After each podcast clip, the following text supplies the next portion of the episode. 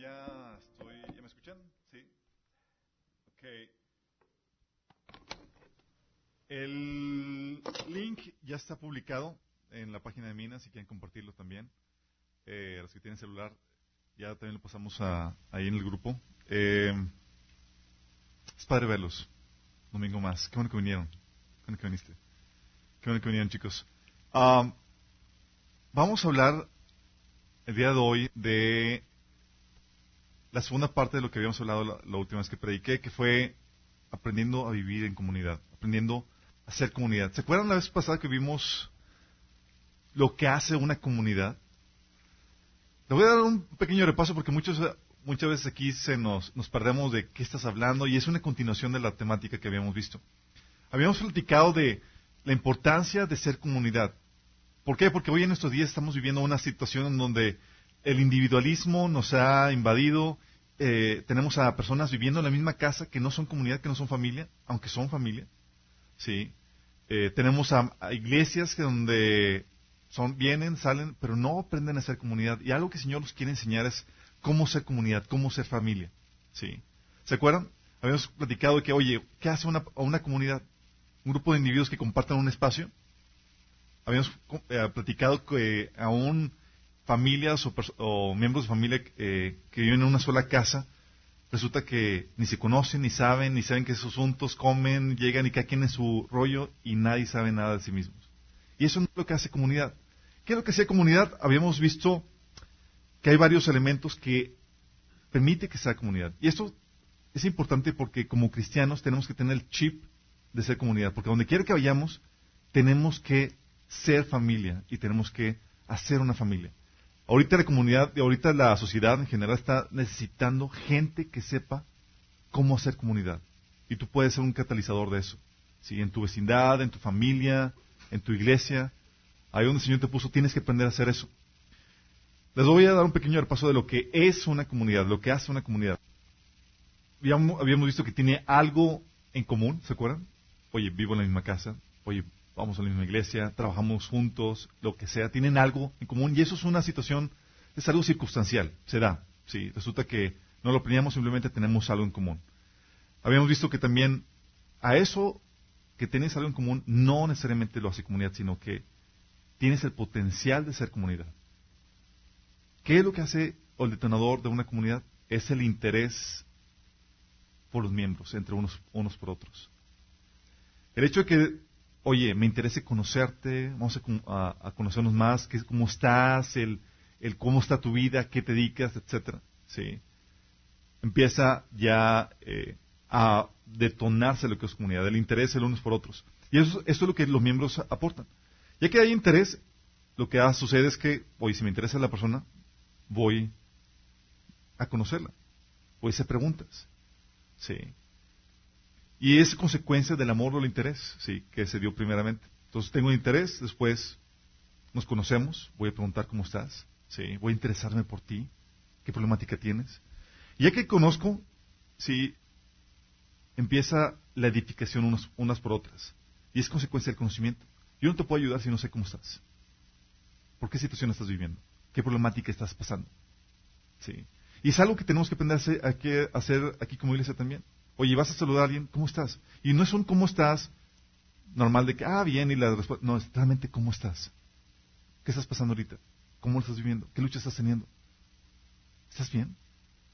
Porque si no tenemos ese conocimiento o si no pasamos de ese nivel de superficialidad, no vamos a poder hacer realmente una comunidad. Y pasaremos por la vida con necesidades o con la oportunidad de bendecir a otras personas. Pero porque no hubo ese conocimiento, no hubo ese interés realmente, no se da la, la comunidad. Y vimos que todo esto se da eh, con el, la excusa de actividades para convivir, ¿se acuerdan?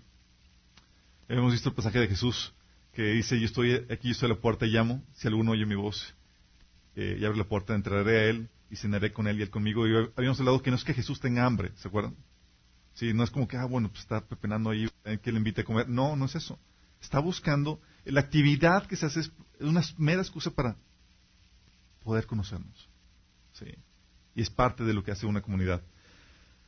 Lo que vamos a ver el día de hoy es cómo fortalezco comunidad. Ya vimos lo que hace una comunidad. Ok, ya sé qué, cómo construir una comunidad, pero ¿cómo la fortalecemos? Y esto es muy importante porque generalmente vivimos o venimos de contextos en donde las comunidades en las cuales eh, nos criamos no fueron el modelo exactamente que queremos ver. Si, me si saben a qué me refiero. O sea, vivimos en familias donde caóticas, eh, matrimonios destrozados, o nuestros amiguitos eran, eh, el bullying era la, orden del día, en la escuela, etcétera, ¿sí? No sabemos realmente cómo ser comunidad. Y dices, oye, pero no quiero cometer los mismos errores de mi familia, voy a ser diferente. Pero la problemática es que no tienes el chip o el código para cómo hacer cosas diferentes. Entonces, por más que te propongas, pues como no sabes qué hace una, una, una verdadera comunidad y cómo fortalecer la comunidad, resulta que terminas cometiendo los mismos errores, haciendo las mismas cosas. Sí. De hecho, eh, como cualquier, como el mexicano por medio, yo vengo de una familia muy disfuncional. Y aprendí todos los vicios y todas las cosas que no se deben hacer, eh, pero también faltaba aprender lo que sí se debía hacer. Y es lo que queremos, es lo que tenemos que aprender aquí. ¿Qué es lo que fortalece una comunidad? Quiero dividirlo en varias secciones, en varios segmentos. Primero tenemos que reconocer los detonadores de la comunidad. El detonador de la comunidad es, como habíamos visto, el, interés mutuo. El interesarme por ti. No dejar solamente que pases eh, desapercibido, sino el ver cómo estás, cuál es el interés. Y este interés mutuo puede darse por diferentes motivaciones, chicos. Sí. Puede tener interés en ti porque estoy solito, quiero compañeros. Sí. O porque tengo un interés económico. Oye, te abordo, te conozco porque te quiero vender algo. Sí. ¿Sí les ha pasado? hay, hay comunidades con diferentes tipos de intereses. Hay interés también por egoísmo, a veces por convivencia, por necesidad, otras veces por atracción. Sí. A veces sientes ganas de ser comunidad con aquella chica que te gusta y dices, oye, déjame aproximarme, ver cómo está. Y, bueno, el interés que el Señor nos enseña que debemos de tener es el amor. Sí. Tener un interés en donde que va más allá de tus necesidades, va más allá de lo que quieres hacer con él. Es el interés de bendecir a la otra persona. Entonces tenemos el detonador que es el interés mutuo y las actividades de convivencia. Tener actividades que permitan la charla, el conocimiento, y vamos a cenar, vamos a convivir, oye, vamos a tener una reunión. Y es algo que debes de propiciar y es algo que lo cual no debes de, de escabullirte. ¿sí? Oye, quiero hacer comunidad, no te quedes solo ahí en casa eh, cuando están invitando a formar parte de hacer comunidad, porque se requiere. Es cierto, habíamos visto, ¿se acuerdan la vez pasada? Que hay un costo, vencer la apatía, el costo de transportación, vamos a tener que gastar en, lo, que vamos a convivir, lo que sea, pero vale la pena. A eso fuimos llamados. ¿Sí? Y hay convivencia, chicos, la organizada, que es padre, oye, la agenda, agendamos aquí, te invitamos, la, te enviamos la invitación de la agenda, y ahorita con los nuevos teléfonos y con la nueva tecnología te envío la invitación, ya queda agendado en tu teléfono. Sí. Pero también tenemos que ser flexibles y tener la convivencia espontánea. Es algo difícil, sé, cuando ya estás más grande, cuando estás ya trabajando, ser espontáneo en la convivencia. Era más común cuando estabas de estudiante o de estudiante, no se acuerdan que iban a, oye, eh, ¿qué estás haciendo? Nada, pues cállate. Y aquella sí se amaba algo. Yo recuerdo cuando estaba el grupo jóvenes, teníamos reuniones espontáneas de alabanza y de oración. Sí, oye, ¿qué haces? Oye, vamos a reunirnos. Y nos reunimos y hasta sacamos nuevas canciones. Estamos, recuerdo, en la casa de, de una amiga. Y pues nos juntamos, no había nada que hacer. Pues, ¿qué haces? Pues, alabas a Dios. O le vamos a alabarnos. Y, y lo que hicimos fue, es uno de mis recuerdos favoritos, empezamos con el beat, empezamos a cantar, y empezó a cantar alguien una alabanza nueva, empezamos todos y como locos, haciendo cosas así bien intrépidas. Y Dios, o sea, realmente salió esto, sí, salió espontáneo, salió de la nada y fue genial y al final la, cena y todo. O sea, reunirnos para edificarnos, convivir, tenemos que tener esa flexibilidad también. Oye, ¿qué hacer? Ahorita mi esposa quería entrar en la, en la rigidez al principio cuando comenzamos con lo de la iglesia. Y algo que Señor nos enseñó a ser espontáneo. ¿sí? Y nuestros hermanos aquí nos ayudan en eso. Nada más nos dicen, oigan, vamos a quedarles a comer. Vengan. ¿sí? y le caen a comer espontáneamente. La casa está abierta cuando quieran caerle, chicos. Nada más se traen su platillo y para convivir también a los demás. Pero esa espontaneidad tiene que tener, tenemos que tener, tenemos que ser flexibles para eso. Sí. Entonces tenemos detonadores, el interés mutuo, la convivencia y vamos a los fortificantes de la comunidad. ¿Qué lo que fortalece una comunidad? Uno es la trascendencia. Hay comunidades que se envician en sí mismas. Sí. Y comunidades vamos desde la comunidad de matrimonio, familia, iglesia, lo que sea. Y el Señor eh, nos enseña que algo que fortalece la comunidad es ver más allá de ti mismo y de ustedes mismos. Por ejemplo, en el matrimonio es algo muy normal que, oye, pues ver cómo fomentamos y aumentamos nuestra relación y nuestros dates y, cómo vamos a salir y, nuestras vacaciones y todos en, sí mismas y las que andan con la escuela de los niños y, todos nosotros y todos nosotros y, y cuando te encimas en sí, en sí mismas, lo que sucede es que tus problemas y las situaciones que estás viviendo se vuelven huge, se vuelven enormes. Y cuando estás viviendo alguna problemática así, como estás ensimismado, se te hace enorme. Y las cosas que no deberían ser importantes se vuelven importantes. Estaba viendo un video de, este, quiero decir Jackie Chan, no, es Francis Chan. si conocen a Francis Chan, es un predicador. Y él habla de cómo en su familia, eh, eh, toda su familia, en vez de enfocarse en sí mismo, ¿sabes qué, qué perspectiva tomaron? Su familia se convirtió en un equipo de trabajo para el ministerio, para servir a Dios. A tal punto que estaba viendo que en su día de aniversario de bodas, ¿sabes qué hicieron estos locos? Dijeron, ¿sabes qué? Pues lo que vamos a hacer, oye, pues vámonos a África a servir como aniversario de bodas. no es como que el, el, el, modelo que tenemos de aniversario de bodas. Uno espera así como que romántico, nuestros dos, que, que mis suegros te cuiden los niños y cosas por el estilo. Pero esos tenían tan enfocados en su relación que dice, ¿sabes qué? Estamos, nosotros nos disfrutamos tanto sirviendo juntos, pasando aventuras juntos. Y ahí tienes a ellos haciendo esos, ese tipo de viajes y servicios porque están enfocados a eso. Y eso lo transmiten a los demás. Sí. Porque cuando ve la necesidad de los demás, las problemáticas que puedes tener en tu relación, en tu comunidad, suelen, adquieren perspectiva. Ves que hay más gente sirviendo, que hay más gente sufriendo, que necesitan tu ayuda y que tú eres una persona privilegiada aún con tus problemáticas. Dices, oh, o sea, eh, no sé si alguien aquí vio el diario de Bridget Jones, la segunda parte, sí, si les se acuerdan de, la película, donde la chica mandó a votar a su a su novio, su prometido, y va a parar a la cárcel en un lugar asiático, y ahí adquirió perspectiva de la situación todas emproblemadas, pero más no puede darse cuenta que, ¿sabes qué? Estaba en una situación súper privilegiada. ¿Sí se acuerdan? Eso te ayuda a ver cuando vas más allá de, de, ti mismo. Porque cuando estás enfocado en ti mismo, te, te invaden tus problemas. Y para ti como no tienes referencia o comparación, son enormes. Entonces lo que puedes hacer, lo que tienes que hacer en tu comunidad es, no debes enfocarte en ti mismo, tienes que buscar la trascendencia, ver a quién servir algo más allá que ustedes mismos. Tanto en matrimonio, ¿sí? Otro caso que, estaba viendo en un video era, en matrimonio, eh, que no sabes qué, eh, no podemos enfocarnos y queremos que nuestro matrimonio sea para servir. ¿Y sabes qué hicieron? Que fueron, adoptaron a ocho o nueve niños. Sí, increíble. Y se desbordaron, tenemos a nuestros hijos, está bien, pero hay niños que necesitan. Y empezaron a servir. Más allá haciendo sinergia con sus actividades de, hoy la escuela, el hacer desayuno por niños, oye, vamos a meter, a incluir más gente, a gente que está sufriendo. Y adoptaron a personas que, eh, hubo eh, dos hermanitos, unos que no tenían brazos, oye, vamos a adoptar. Oye, pero necesitas otro hermano igual para que se sienta apoyado y adoptaron otro igual. Sí, sí, ¿ven a lo, que, a lo que me refiero?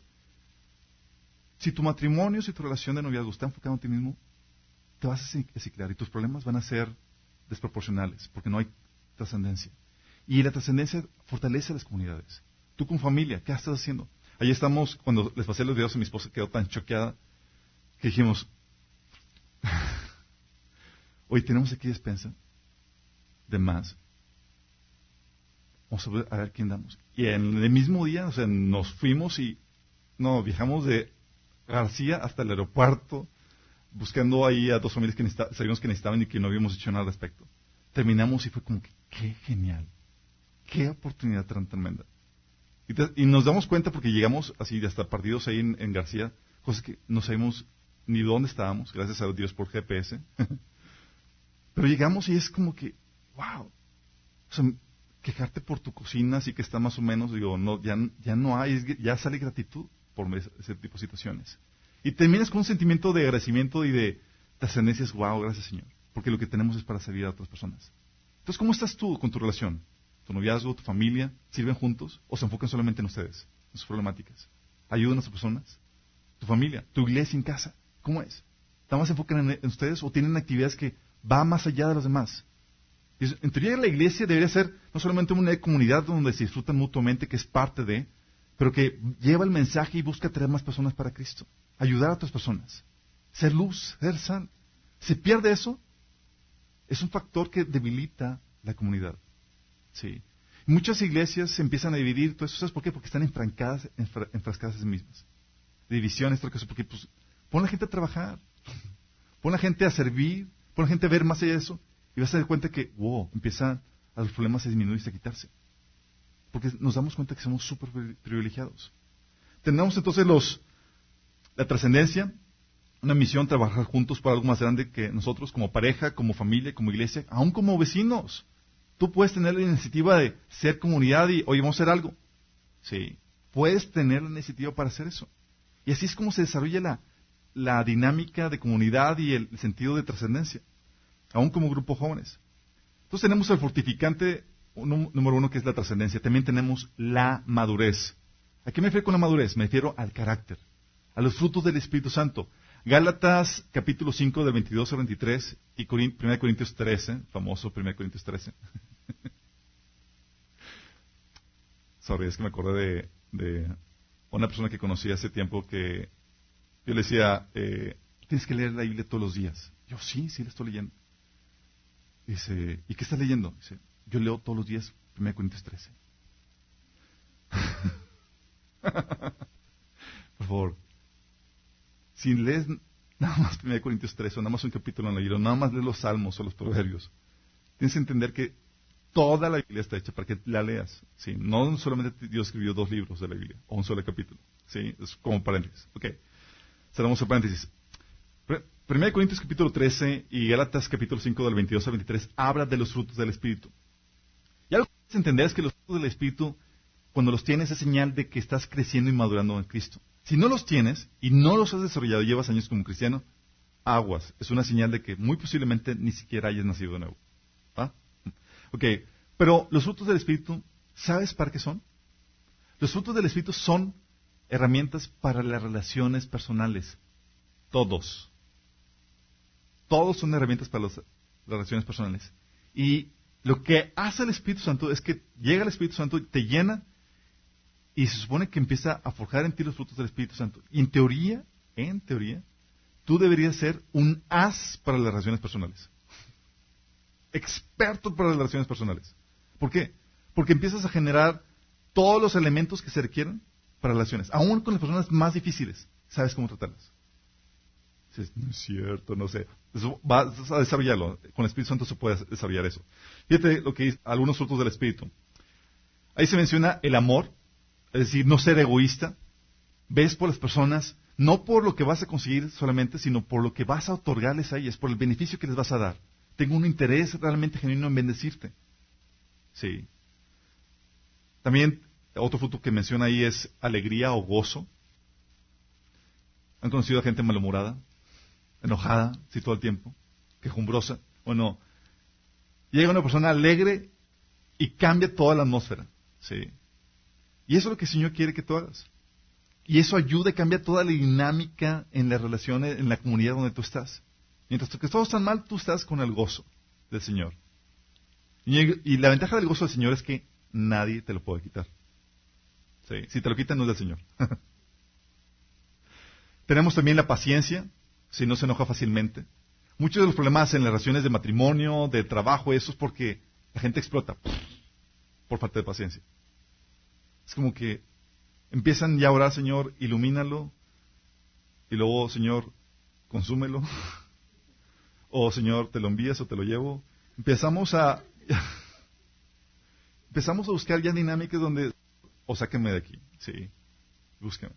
Cuando el Señor lo que quiere es que desarrolles eso porque donde tú estás, desarrolla la paciencia y aún las personas más difíciles se vuelven a se vuelven soportables porque tienes ese fruto de la paciencia. Tienes la amabilidad, es decir, la amabilidad, especialmente para los varones, es que te comportas con, con gentileza. ¿sí? A veces los hombres somos muy rudos. De hecho, uno de los mandamientos en 1 Pedro a los hombres es que eh, no sean rudos con las mujeres, con sus esposas. Porque somos toscos, la verdad. Somos algo arrebatados y, y medio violentos, así Dios nos hizo. Nada más que tenemos que aprender a desarrollar esa amabilidad, esa gentileza, ese, esa ternura, ¿sí? Eh, especialmente con el, con el sexo débil, con, con las mujeres. de hecho, una de las problemáticas, chicas, es por diferencia de géneros eh, entre el hombre y la mujer. Muchos me dicen, es que fuiste muy rudo. Dice, o sea, ¿tú quieres que me porte como una mujer? ¿Es en serio? Y déjenme decirles, chicas, no, no es así, no funciona así, ¿sí? Nos, nos, hizo el Señor agresivos, algo toscos, y así es. Nada más tenemos que aprender a sacar la gentileza y la amabilidad cuando eh, sacarla, pero no vivir en esa amabilidad, en esa, sí, sí saben lo que me refiero. Sí. Okay, entonces tenemos amabilidad, bondad, que es eh, ser bueno, tener buenas intenciones con la gente. La fidelidad, todo lo cree, todo lo espera. A veces, y eso es algo que el Señor nos ha enseñado en la comunidad que, tenemos en la, iglesia en casa, se dan ganas de, votar a algunas personas. Así como que dices, ya fue demasiado. Pero tienes que aprender a tener fe y confianza en, la obra del Espíritu Santo en sus vidas. ¿Sí? A veces las personas dudan mucho de sí mismas y tienen dudas eh, acerca de lo que Dios puede hacer con ellas. Y es ahí donde tú tienes que apostar en, en la obra de Dios en sus vidas. Yo creo que puedes cambiar. Yo creo que puede Dios hacer cosas tremendas en ti, aunque no veas por dónde, chicos. ¿sí? Pero es fe. ¿Sí? Vemos las cosas que no son como si fuesen. ¿sí? Porque conocemos al Dios que servimos. Fidelidad, humildad. Humildad, chicos, es no ser jactancioso, es reconocer los errores, las fallas cuando lo cuando las hacemos. Eh, es humillar. Así, chin, sabes que la regué, perdóname. Um, recuerdo que fue, eh, sí, fue ayer, Pues por una situación le hablé algo rudo a mi suegra y le pedí perdón por a, mi suegra. Entonces, oye, te conoces, te humillas, somos seres falibles. mi suegra está así como que, ah, mi yerno me pidió perdón. y dice, Cristo viene pronto, definitivamente. Pero así es, tienes que, y eso causa cambia la dinámica en las relaciones. Sí. Humillar, reconocer, ¿sabes qué? Sí, largué. Tenemos que ser humildes en ese sentido. Humildad es no, tampoco ser jactancioso. Sí. No ser presumido. O eh, que dice fruto del Espíritu Santo es no ser envidioso. ¿Sabes qué es no ser envidioso? Se refiere a gozarte con el éxito de los demás, de las demás personas. ¿Sí te ha pasado que le va bien a otra persona y a ti te va de la, así de, la patada y dices, ah, sientes como que medio como raro. Bueno, ese es sentimiento de envidia. Sí, dice Romanos 12:15, alégrense con los que están alegres y lloren con los que lloran. Oye, si te está bien, gozarte sinceramente. Eso hace que la comunidad se fortalezca. ¿Les ha tocado estar en comunidades, ya sea laborales o de iglesia, en donde la gente se alegra con tu desgracia? En donde empiezas a la competencia de que Chile está yendo más, mejor, o que no busquen tu bienestar. Sí. De hecho, se dice que el ambiente en la política es muy pesado, pero es precisamente por esto. Porque la envidia está a todo lo que da. Si ellos prefieren que te vaya mal en eso, no te van a echar eh, la mano a menos que, ellos se vean beneficiados por eso. Y también dice eh, otro fruto del Espíritu que es eh, no ser orgulloso. O sea, no creerte más valioso o mejor que las demás personas. De hecho, ¿sabes qué dice la Biblia con respecto a este fruto? La Biblia dice que en Filipenses 2.13 que consideren a las demás personas como superiores a ustedes mismos. Es la clave contra el orgullo. ¿Sabes qué? Cuando me voy y me acerco a ti, no me acerco como con aires de grandeza de ya viste que... O si no es, wow, qué, qué privilegio estar contigo. Tener el honor de estar contigo. Porque te considero una persona valiosa. Sí, superior a mí misma. Si todos tuviéramos esa, actitud, las comunidades, donde quiera que estés, estarían súper fortalecidas. Porque eso es algo que requiere. Entonces tenemos, estos son los fortificantes. Tenemos, número uno, la trascendencia que vimos, la madurez, el carácter. Y este carácter, chicos, esta madurez, acuérdense, los frutos del Espíritu Santo son para ponerlos en práctica con las relaciones personales. Oye, si te falta la paciencia, si te alegras con la desgracia de otras personas, o no te gozas con el éxito de otras personas, cuando si no hay amor, no hay benignidad, si hay rudeza, eh, sabes que algo está fallando ahí. Y tú estás siendo un catalizador para la destrucción de esa comunidad. Sí, donde quiera que estés, tu familia, tu iglesia, donde quiera que estés, tu trabajo. Tú tienes que ser, al contrario, la luz en medio de la oscuridad. El otro fortificante son las normativas. Algo que debes de aprender, chicos, es, toda comunidad tiene normativas, tiene reglas. Toda comunidad. ¿A dónde quiera que vas? Familia, trabajo, casa, cuestiones laborales, todos tienen reglas. Y tú tienes que conocerlas y obedecerlas para poder fortalecer esa comunidad. Dices, oye, no, no, no sé, no sé cuáles son las reglas que, por ejemplo, en mi casa. Bueno, Dios puso reglas ya por ti en ese sentido, no tienes por, qué preocuparte. Hay reglas que, en cuanto a cómo debe ser la relación, la dinámica en la casa, la familia, Dios puso las reglas. Hay reglas incluso para la iglesia que Dios estableció. Y hay reglas que son eh, um, explícitas, donde se les ponen. Si les han puesto cuando estuvieron ahí los solteros o todavía los que están viviendo con sus padres. Aquí llegas a las 11 de la noche. ¿sí? Si no, duermes afuera.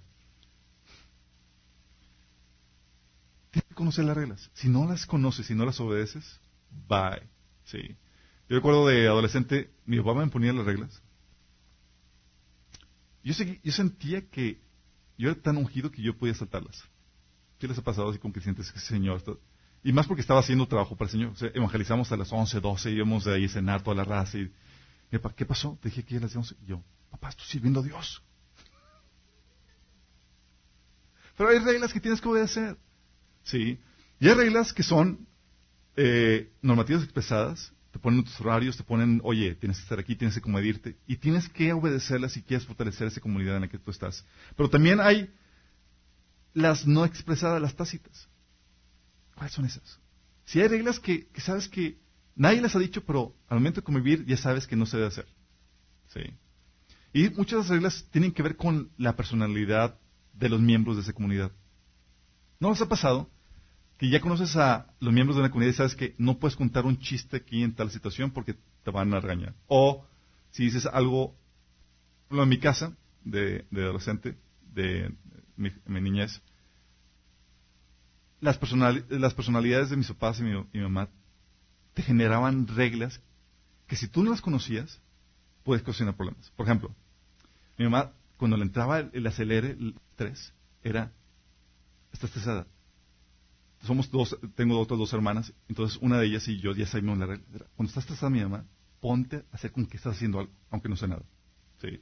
Entonces estás estresado y esto como que todo así como que, estás haciendo tareas así como que, o dibujando, o algo tenés que ponerte a hacer. Porque si te veía así, sin hacer nada, te agarraba su cochinito y no te soltaba, y te regañaba y buscaba algo en, que, en quien descargarse. Sí. Entonces, como mi hermana eh, Adriana y yo siempre conocíamos eso, siempre salíamos liberados, pero la menor, Melissa, siempre salía regañada y siempre le iba mal. Sí. Entonces, cuando le decíamos, mamá está estresada, ¿qué pasa? Y la agarraban. la agarraban. Hay reglas tácitas. Hay personalidades que ya sabes, tienes que medirse, es que ya, sé la, la, dinámica. Entonces te vas con cuidado, ¿sí? No son expresadas, pero ya sabes cómo son las personas. Entonces, son reglas que ya aprendes. Y si tú las aprendes a discernir, vas a tener un ambiente adecuado y armónico en esa comunidad. Sí, eso, esto es mismo lo que Jesús, lo que Pablo decía cuando los débiles de la fe, decía, oye, cuando vas a una comunidad y hay débiles de la fe, compórtate diferente considerándolos a ellos. Sí. Tienes que aprender a considerar las reglas tácitas, las no expresadas, de acuerdo a las, personalidades de cada uno. ¿Va? Entonces tienes que entender, oye, hay personalidades especiales, sé que con esta no puedo contar ningún chiste. O sea, cualquier cosa, al carrilla, sin problemas. O sé cómo ser cuando está, cuando está estresado. De hecho, algo que hacía también, eh, aprendimos la dinámica, por ejemplo, cuando aprendimos la sanidad anterior, que cuando estaba estresada mi mamá tenía que descargarse y ella todavía no ese cuartito, no aprendía a hacerlo. Entonces explotaba con medio mundo. Y algo le decíamos, aprendimos la regla. Cuando esté estresada y esté descargándose, no le contestes, tírele al león, nada más escucha. Sí. Pero Melissa no captó la, la, la, la, regla. Entonces, ¿qué pasaba? Se ponía a discutir. Pero mamá, ¿por qué dices eso? Yo, Melissa, se está descargando. y empezaba y se hacía todo el borlote. Porque no sabía esa regla. Entonces, tiene que haber reglas tienes que entender las reglas de la familia, las reglas del trabajo y ver las diferentes reglas en las personalidades para poder encajar adecuadamente, en ellas. También hay eh, someterte a la visión. La visión funciona como una regla. ¿A dónde vamos como comunidad? ¿Qué vamos a hacer? ¿A dónde, qué dirección está poniendo Dido para la familia? Como esposas, como hijos, tenemos que someternos. ¿Qué regla está estableciendo Dios para la iglesia? Si tú vas a una comunidad, tienes que someterte a la visión. De hecho, por no someterte a la visión, eh, suceden todas las problemáticas. Las comunidades se debilitan. ¿Se acuerdan de el pueblo de Israel cuando salió de, Egipto? ¿Con qué visión salieron? Vamos a pasearnos en el desierto. ¿No? ¿Con qué visión salieron? Con la visión de ir a la tierra prometida, ¿no? Eh, los estamos sacando, pero no para pasear, chicos. No vamos a regresar, ni vamos a quedar en el desierto. Vamos a la tierra prometida. Esa era la visión, ¿estamos de acuerdo? Establecida por el líder y por Dios. ¿Sale? ¿Y qué pasó con el pueblo? ¿Vían espías? Hay gigantes. No vamos a poder. Y se empezaron a revelar a la visión. ¿Se acuerdan qué fue el primer acto que hicieron? Primer acto, chicos, ¿no será mejor volver a Egipto? Vamos a nombrar algún líder que nos lleve de vuelta a Egipto. La rebelión a la, a la visión ocasionó que esa comunidad prácticamente se. Dios se enojó tanto que dijo, ¿sabes qué? Moisés, quítate, voy a destruir esta comunidad. Y Moisés, no, Señor, no destruyas. Y bueno, al final toda esa generación murió. Pero tienes que someterte a la visión del liderazgo. Y toda comunidad, si hay un liderazgo, hay una visión. Si no, pregúntale, ¿a dónde vamos? Sí. Una de las preguntas más importantes de la, que las mujeres deben hacerle a sus esposos, a sus novios es, no es si me amas o no, es, ¿a dónde vamos? Porque a donde quiera que vayamos va a implicar una serie de reglas y yo voy a tener que someter. ¿Sí? ¿Cuál es la visión que tienes para la familia? Entonces tienes que someterte a la visión. Y la otra es algo que fortalece las, eh, a las comunidades, es la elección. Hay comunidades en las cuales no puedes escoger. Por ejemplo, tú naciste en una comunidad de una familia. Y dices, sí, no hubiera, me, gustado, me hubiera gustado que Dios hubiera escogido otra comunidad. Pero no naciste ahí, Dios tiene un propósito. Hay comunidades que no puedes escoger. Sí.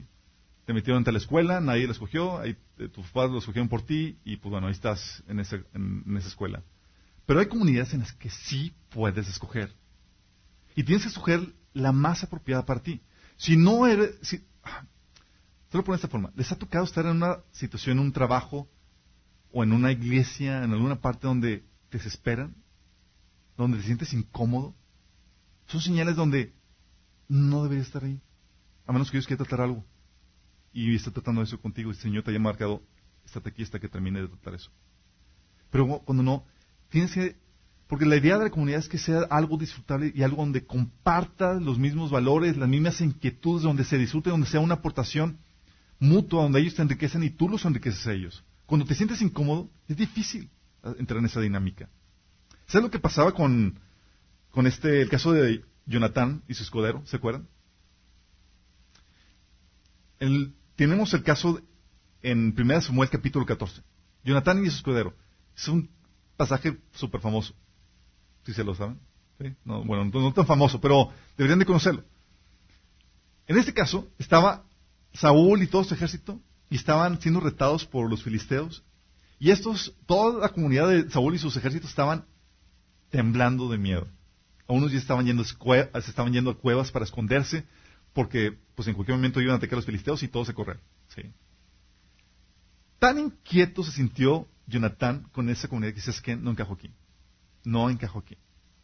Se salió.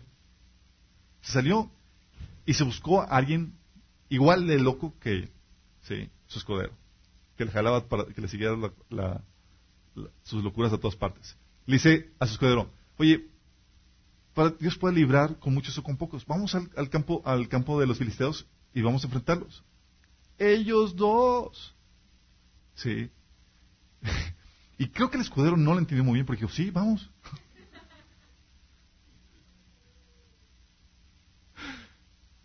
y van y se, lanzan y dices, ¿qué pasó? Tú debes estar en una comunidad en donde realmente te sientes a gusto. Si hay comunidades que ponen demasiadas demandas en una persona. Y para muchos es una bendición porque, wow, pues, desarrollo mi potencial y, mi propósito. Y para otros es, ¿sabes qué? Me siento incómodo porque está muy intrometido o me están poniendo demasiado. Jonathan en ese momento, en ese, entonces, como él se fue con el quien fomentaba sus inquietudes, venció esa batalla. Venció a todos los filisteos, él y su escudero. ¿Se imaginan? Hay muchas batallas que no, se, no hemos podido vencer porque no estamos con la comunidad adecuada. Que te quiere decir, oye, vamos a pelear con los filisteos. Y ellos, no, no, no, son muchos. Tranquilízate. Y no te incentivan. ¿Sí les ha pasado? También tenemos el caso de David y sus hermanos. ¿Se acuerdan, David? Antes de ser rey era IBM, ¿se acuerdan? IBM a traer para acá, IBM dejar los quesitos a sus hermanos.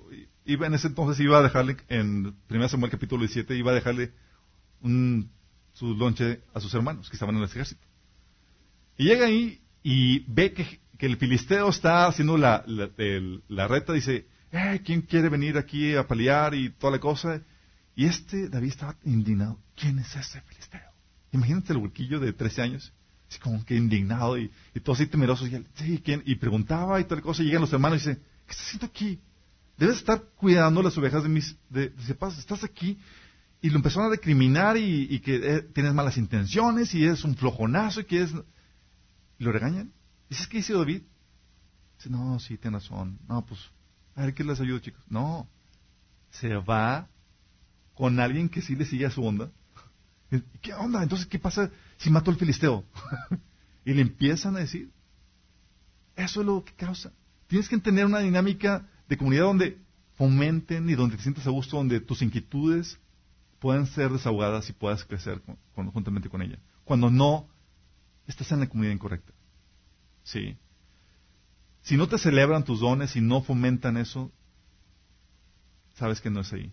Y Señor te quiere mover a una comunidad. Entonces, si Puede ser que estás en una comunidad y estés sufriéndola.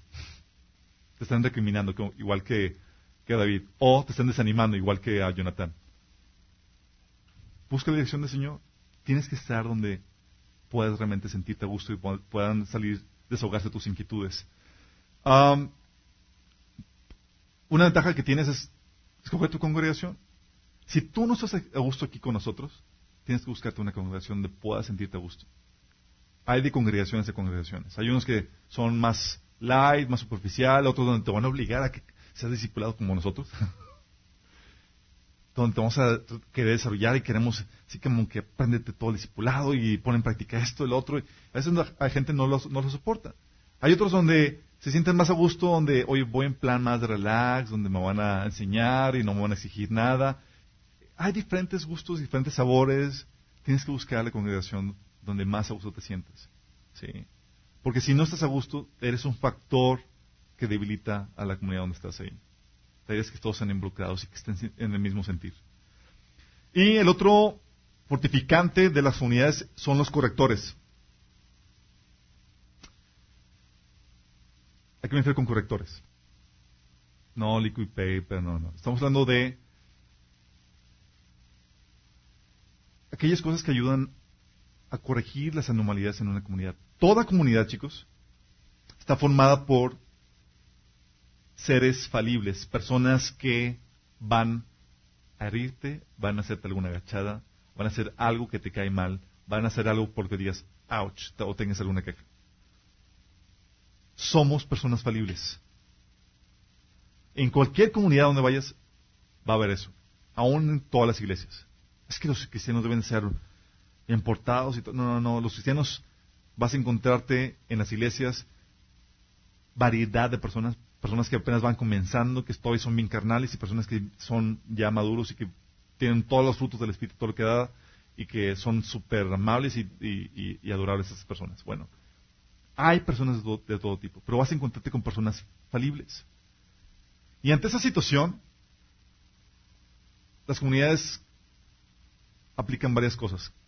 Uno es el perdón. De hecho, el, domingo pasado, Gustavo nos compartió acerca del perdón. ¿Se acuerdan? pasaje de del rey que perdona a su siervo. dice, oye, una millonada te perdoné y porque le suplicó y va y unas cuantas moneditas que le debía a su consiervo lo mete a la cárcel porque no le pagaba. Y termina la parábola, Jesús, se, así el Señor les va a hacer si no perdonan sus manos de, corazón. ¿Por qué? Porque la falta de perdón, dice la Biblia, en Hebreos 12, dice que la raíz de amargura te contamina a ti y alrededor. ¿Cómo lo contamina? Causa divisiones, causa pleitos, causa, debilita la comunidad. Y vas a tener que aprender a aplicar el perdón. Inevitablemente. No guardar rencor, dice, disculpar la ofensa, aunque no te piden perdón. Sí. Tienes que aprenderlo a hacer. Si tú no aprendes a hacer eso, es un catalizador que está destruyendo la, la comunidad en la que te encuentras. Porque el perdón, la raíz de amargura, no solamente te afecta a ti, afecta a las demás personas. Sale a relucir de una u otra forma. Sale a relucir. Es lo que se refiere el autor de Hebreos, que contamina a las demás personas. Entonces hay perdón, que es importante. También sistema de resolución de conflictos. ¿Sabes? Que la primera mención de Jesús de la iglesia, bueno, la, la, primera, la segunda mención, la primera mención está en, Mateo capítulo 16, donde dice que sobre esta roca edificaré mi iglesia. Y la segunda, ¿sabes que en cuando mencionó Jesús la iglesia? La menciona cuando pone el sistema de resolución de conflictos en la iglesia. Dice, si tu hermano pegue contra ti, haz esto y pone las cláusulas en la constitución de que a su iglesia. Tiene que haber un sistema de resolución de conflictos. ¿Qué pasa? Porque en toda comunidad hay diferencias, hay conflictos, y tiene que haber un sistema para poderlas arreglar. ¿Qué se hace al respecto?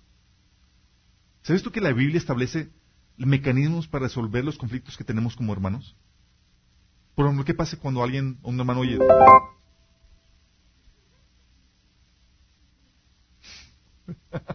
¿Qué pasa cuando un hermano te, te hace, te, hizo alguna estafa o algo? ¿Sabes tú que la Biblia establece mecanismos para hablar eso? ¿O qué pasa cuando tengo una problemática con mi esposo? ¿Sabes tú que puedes ir con la iglesia y la iglesia tiene la obligación de ayudarte a resolver eso? Hay mecanismos de resolución y son importantes porque en una comunidad es normal que vaya a haber un conflicto. Es normal que te vayas a sentir mal por alguna situación que te hizo un hermano. Pero hay una solución, hay una salida al respecto. Y la Biblia establece ese tipo de soluciones. De hecho, los correctores son el perdón, sistema de resolución de conflictos que Jesús estableció, y sanciones. Hay castigos en toda comunidad. En toda. Trabajo. Oye, llegaste tarde. Te van a sancionar. No hiciste el trabajo como sea, te van a sancionar. La casa, no cumpliste con las reglas. Te van a sancionar, te van a quitar el domingo. Así. ¿sí? La iglesia también. La iglesia dice, oye, ¿qué sanción pone la iglesia? Oye, si dice que es cristiano y se comporta como un pagano, ni comas con él. Es decir, se crea la vuelta. Hay sanciones. Y esas sanciones fortalecen a la comunidad. De hecho, a veces tales sanciones, por ejemplo, había tales abusos porque si saben que en, las iglesias en en el antiguo, en el Nuevo Testamento, al inicio eran en casa.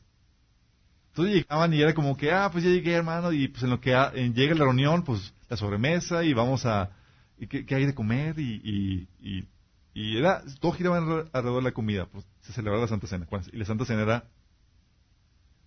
era santa y era una cena, sí. Pero luego Pablo, viendo los abusos, dice, chicos, al que no trabaja, que no coma. Sí. Porque se olvidaban ahí entre los hermanos en necesidad, nada más que unos abusaban y era como que, hermano, pues es que el Señor no, o sea, no, no, provisto, sí, pues no trabajas. Sí. Y ponía sanciones, Pablo, al respecto, para quitar y poner abusos. Porque si no hay sanciones, las comunidades se debilitan. Entonces tú tienes que ponerlo no solamente en la iglesia, sino en tu familia, en tu trabajo. Esos son fortalecedores de la comunidad. ¿Qué destruye la comunidad? Curiosamente, lo que fortalece a la comunidad, que es, por ejemplo, los frutos del Espíritu, las obras de la carne que la Biblia menciona en Galata 5, destruyen la comunidad. Por ejemplo, el chisme. ¿Saben qué es chisme, verdad?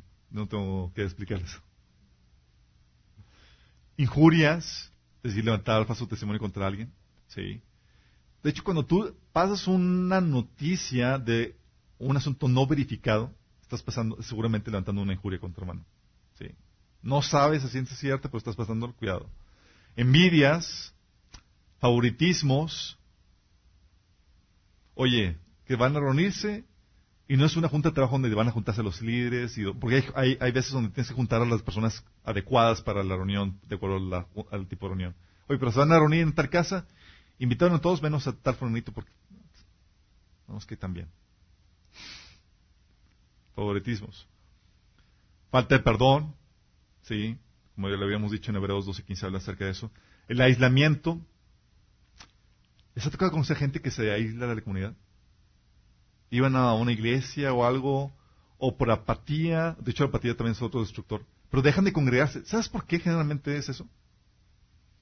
Muchos por un mecanismo de autodefensa. Alguien les hizo alguna agachada, que ya buscan alejarse, porque aquí solito, estoy seguro, nadie me va a hacer daño. Y típicamente recuerdo, me tocó vivir en, en Michigan con una familia donde había en la casa, dentro de la casa, 15 gatos, un perro, un hurón y aparte los hermanos. Sí. Éramos que, éramos cuatro y más aparte del papá y mamá. Imagínate dentro de la casa, la madrugada levantarse para ir al baño, si con la luz apagada, de repente, porque empieza un gato, sí, todo arañado y toda la cosa, porque estaban en todas partes. Era, era caótico el asunto.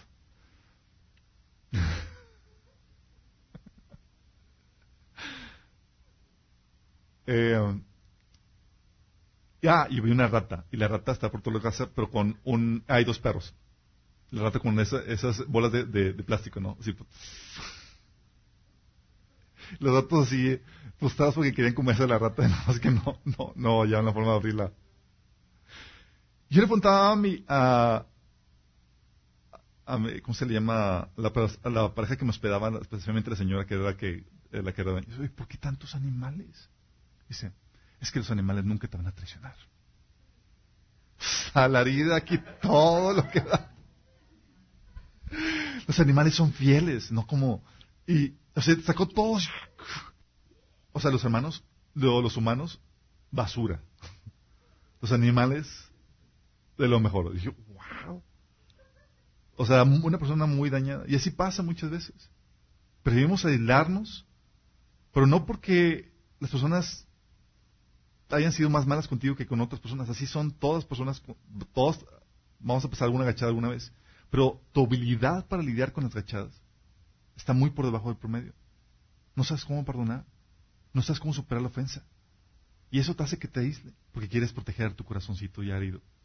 Y construyes. Y eso destruye comunidades. Yo recuerdo amigas que conocí eh, cuando estaba eh, comenzando mi caminar con Cristo, sirviendo al Señor y toda la cosa, y de repente pasan años y no nos veíamos y ¿qué onda? ¿Y, y a le está yendo? No, ya no estoy yendo. ¿Qué pasó? No, es que el pastor me hizo esto, o la hermana me hizo aquello. Y te platico todas las que me han hecho a mí. Eso no quita el que dejes de congregar, el que dejes de ser comunidad. Tienes que desarrollar la habilidad para poder lidiar con todo ese tipo de fregaderas. Si no lo tienes, algo está mal. Entonces tienes el aislamiento, tal vez por mecanismo de defensa, el sectarismo, divisiones, sí. El énfasis en puntos divergentes, Y en el anteponer agendas personales. Oye, es que yo quiero hacer esto y cada quien quiere hacer y poner y liderazgo, cada quien está tan fuerte que quiere hacer lo que cada quien lo suyo. Esas cosas destruyen, son las obras de la carne.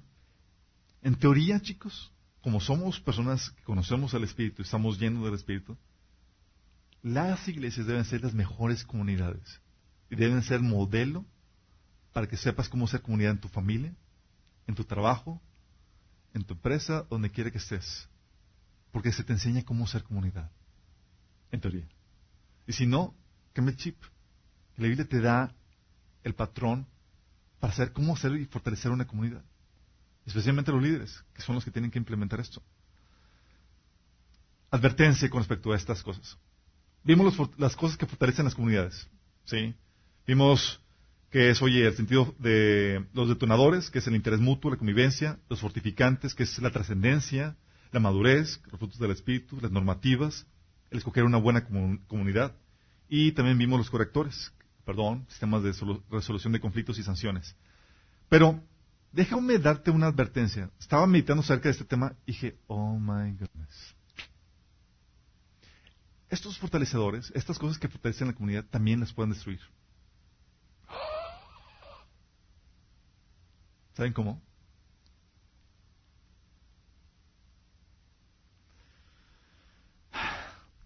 Lo que lo fortalece puede también destruirlo. Te voy a explicar por qué. Cuando Jesús vino aquí a la tierra, Él tenía en mente cómo construir una comunidad. Y la comunidad que quería construir tenía estándares tan altos y tan fuertes, y ponía los correctores tan exigentemente, que no cualquiera le entraba. Juan, 6, el, Juan capítulo 6 habla acerca de esa anécdota. Estaba Jesús donde había multitudes, la multitud más pequeña que se contaba en, el Nuevo Testamento, de las que Jesús juntaba en un día común, eran cinco mil personas. ¿Sí? Y sin contar mujeres ni niños. Entonces te encargo.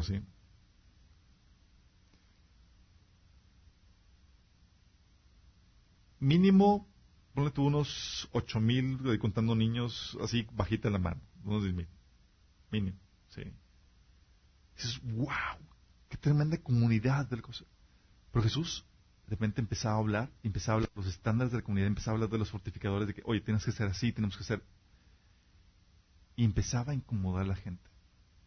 De todos esos cinco mil, y más aparte de las mujeres y los niños, voltea a Jesús y nada más se quedaron los doce discípulos. ¿Y el resto? Y Jesús le dice, ¿también ustedes se quieren ir? Jesús destruyó la comunidad. Sí, puso los estándares. Hay comunidades que requieren estándares y, y los fortificantes no los aguanta cualquier persona. Es más fácil vivir en una comunidad de nivel superficial donde te pregunto por encimita cómo estás, no me involucro contigo, realmente no me interesa saber cómo estás, porque si me, si me dices voy a tener que va a voy a tener que involucrarme contigo, voy a tener que ayudar y que flojera, luego voy a tener que empieza a nivel superficial una comunidad puede ser de miles y miles de personas. Pero la comunidad que el Señor estaba tratando y estaba ideando es algo sumamente compacto donde dan su vida unos por otros. ¿Estás al nivel en que estamos hablando? No cualquiera le. El Señor estaba poniendo demandas tan altas y tan fuertes. Jesús decía, ámense. Ah, pues, qué padre, pues, en el amor en que yo entiendo. No, como yo los he amado. Vóyteles. Sí. Y pone condiciones de tal manera que ahuyentó a todas las personas.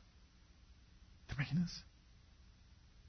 Cuando tú vas a aplicar estos condicionantes, estos, fortificadores, estas cosas eh, para fortalecer una comunidad, tú puedes tener una comunidad enorme pero débil.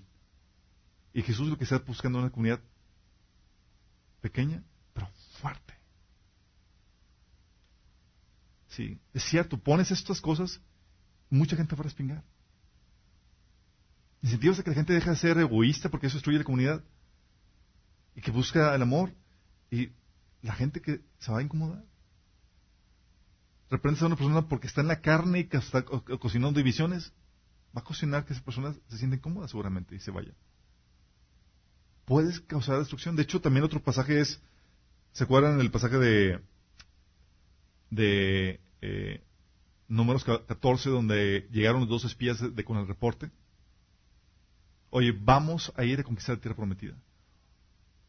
¿Cuántos apuntaron a ir a la visión? Más, más Moisés.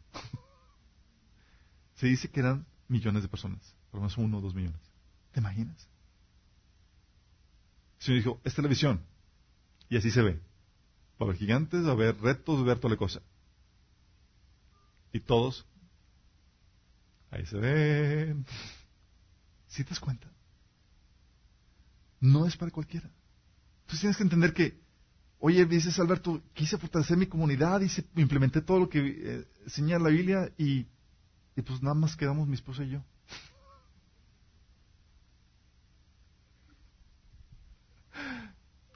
El Señor está buscando calidad, no números. El Señor está buscando comunidades pequeñas pero fuertes. Porque de poco te sirve tener los miles de personas y tener una dinámica comunidad muy superficial. No es lo que el Señor está buscando. Sí. A nivel superficial tendrás mucha gente. Si quieres mantener la gente puede ser a costa de la calidad. El sentido del propósito de los valores de la comunidad empieza a distorsionarse. Y no lo que Dios quiere. Sí, tú puedes tener una comunidad muy contenta, pero completamente distorsionada. Lo importante es que estés en una comunidad donde el liderazgo sigue la dirección del Espíritu Santo. Aunque haya costos. Pero fortalecida. Y somos llamados a eso, chicos, a ser esa comunidad. Que sea esa comunidad, que es luz, que es sal, y que realmente sabemos humanos como debe ser, como el Señor nos ama. El Señor nos enseña a ser esa comunidad. Y si tú todavía no portas, eh, formas parte de la comunidad del, iba a del anillo, no, eh, la comunidad del, de la familia de Dios, esta es la oportunidad para que seas parte de la comunidad. No cualquiera forma parte. Sí. El Señor puso las condiciones. Y ¿sabes qué? Si quieres formar parte de mi familia, de esta comunidad, hay un costo. Tienes que amar. Dice Jesús, tienes que amarme a mí más que a tu esposa, que a tus hijos, que a tu padre, a tu madre. Si amas más a alguno de ellos, no eres digno de mí. mis palabras. Pero esta comunidad tiene beneficios, tiene recompensas. El Señor te promete dar gloria, honra, inmortalidad. No en esta vida, tranquilo puede venir como consecuencia, como añadidura, pero el Señor está viendo esto para la siguiente vida. El Señor te quiere dar perdón de pecados, quiere que reines con Él. Y si estás dispuesto a entregar tu vida a Él, ¿qué implica? Implica empezar a cambiar tu comportamiento por el que la Biblia enseña, empezar a dejar de hacer cosas que la Biblia condena, cambiar tus, tu mentalidad por lo que la Biblia enseña. Si quieres hacer eso, puedes hoy formar parte de la comunidad que el Señor ha formado, que es su iglesia. Si quieres hacerlo, te invito a que hagas esta oración de entrega a tu vida. Quisiera hacer los ojos y le digas, Señor Jesús, yo quiero formar parte de tu iglesia, Señor. El día de hoy me entrego a ti, Señor, de corazón. Te pido que perdones mis pecados. Yo creo que moriste por mí en la cruz y que resucitaste. Te reconozco como el Señor, mi Señor, y como el Salvador. Te pido que me des tu Espíritu Santo que me selles con el Espíritu y que me des la vida eterna. Amén. Si hiciste esta oración es parte del primer paso. Hay mucho que tenemos que enseñarte en tu caminar. Y quiero que oremos por todos los que, todos nosotros, formamos parte de comunidades. Realmente tú puedes ser luz en la comunidad en la que, en que formas parte. Tu casa, tu trabajo, tu iglesia. Que vean y digan, wow, si tú no estás, el sentido de comunidad decae, te fortalece porque es un elemento súper importante en esa comunidad. Que ese es un catalizador, un fortalecedor, un detonador de comunidades donde quieras que el Señor te envíe. Porque eso te abre puertas, te trae bendición. La gente está buscando individuos que saben ser comunidad, que, que aprendamos a hacerlo. El Señor, por medio de su Espíritu Santo, nos pone ese chip. Padre Celestial, Pedimos que nos llenes con tu Espíritu Santo, Señor. Que al salir de aquí el día de hoy, Señor, salgamos con una mentalidad de lo que esperas de nosotros.